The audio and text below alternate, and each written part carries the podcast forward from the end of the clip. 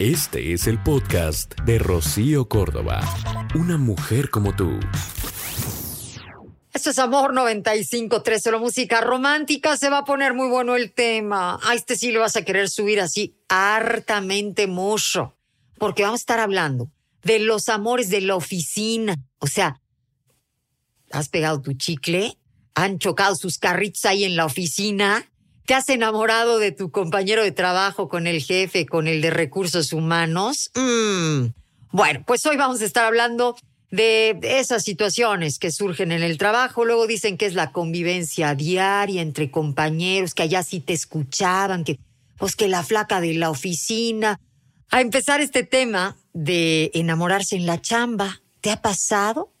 Y es que pasar tantas y tantas horas ahí este, en el trabajo, por supuesto que ha llevado a muchas personas a enamorarse de los compañeros de la oficina.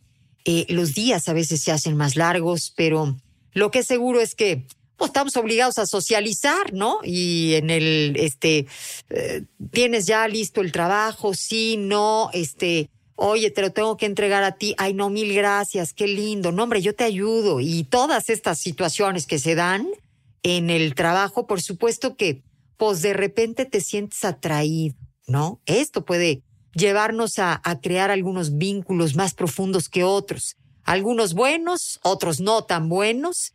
Y si prestamos atención a la parte más positiva, pues resulta que el trabajo nos puede llevar a pues sí, encontrar buenas amistades, a veces, al fin y al cabo, como decía esta cancioncita de John Paul Young, eh, Love is in the air, ¿no? O sea, ahí anda el amor y de repente, pues sí, pasa que se nos cruza este, entre escritorios y oficinas y entre citas y, y este, y negocios. Mira, hay un estudio que ha revelado que el 22% de los individuos conocen a la media naranja en la chamba. Y esto es porque la mayoría de los adultos pasan un mínimo de 1.680 horas al año en la oficina. Y así es como pasan más tiempo con los compañeros de trabajo que con muchísimas otras personas. Por eso pasa lo que pasa.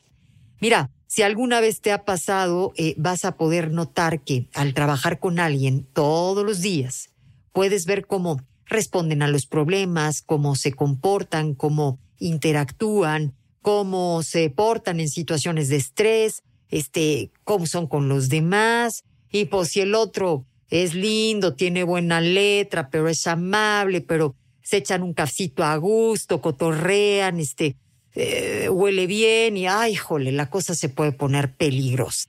Así que, este, ¿crees que tener una relación en la chamba es factible?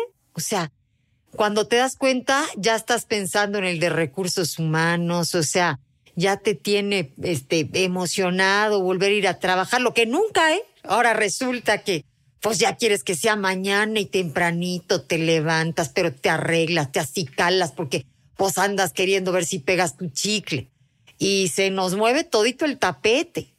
Pero en algún momento de lucidez te preguntas, chale, esto será para bien o para mal, o sea, será buena idea tener una relación con él, con ella.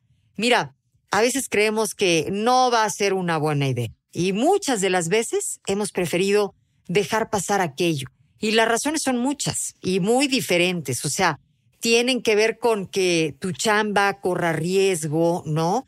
Eh, que puedas perder aquel puesto por el que has venido trabajando tanto, o probablemente que sea incómodo, y que se cree ahí un tipo de drama en la oficina que pudiera dañar tu reputación profesional. O sea, por muchos lados vemos complicada la situación.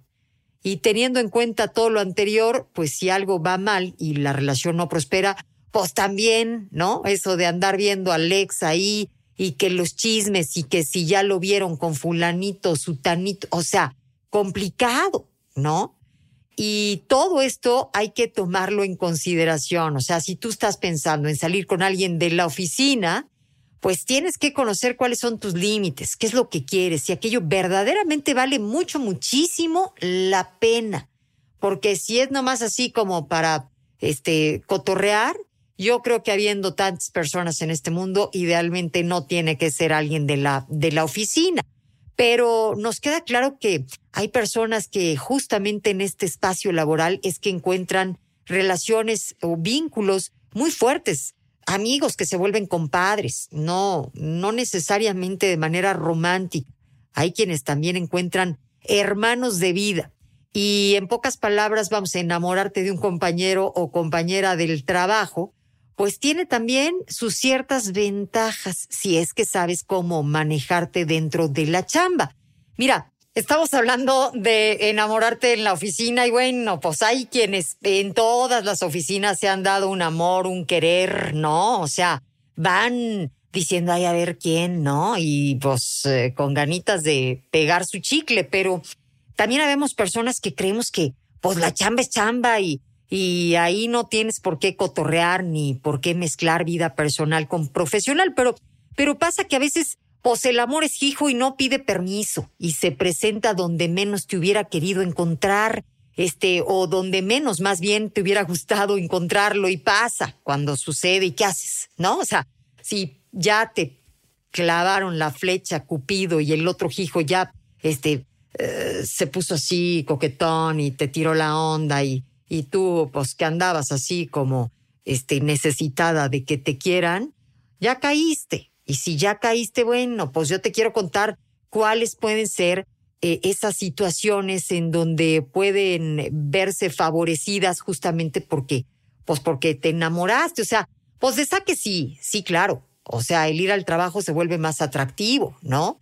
Eh, ahora estás como más motivada, más inspirada en llegar temprano a la oficina, pero resulta que mejoramos nuestra imagen eh, personal y eso en algún momento, por supuesto, que puede sumar profesionalmente eh, varios puntos, ¿no? Pero también, por supuesto, que aquel compañero o compañera de trabajo en una de esas y nos puede inspirar, motivar, alcanzar los objetivos que nos fijamos, eh, a tratar de, pues sí, mejorar el sueldo, eh, buscar una promoción, o sea, vas a querer lucirte con el otro. También aquella persona probablemente conoce el trabajo y te puede ayudar en alguna situación complicada en la chamba o puede ayudarte a resolver un problema con algún cliente, con el jefe, vamos, apoyo de la otra persona que pudiera también ser significativo. Pero este, pues yo no sé tú. O sea, sí tendrías que leerle la cartilla o leerse ambos la cartilla en donde digan, a ver, o sea, ¿y qué pasa si esto no funciona? Vamos a portarnos como gente decente porque, pues acuérdate que uno nunca sabe con quién este, se está metiendo cuando truenan las cosas, ¿no? Cuando surge la ardición, el coraje, el enojo, este, eh, o cuando, pues simple y sencillamente aquello se acaba, ¿no? No, no, no era como para largo plazo.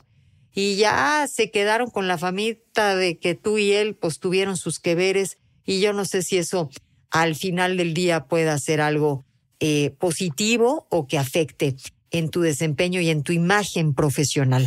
El podcast de Rocío Córdoba, una mujer como tú, en iHeartRadio. iHeartRadio.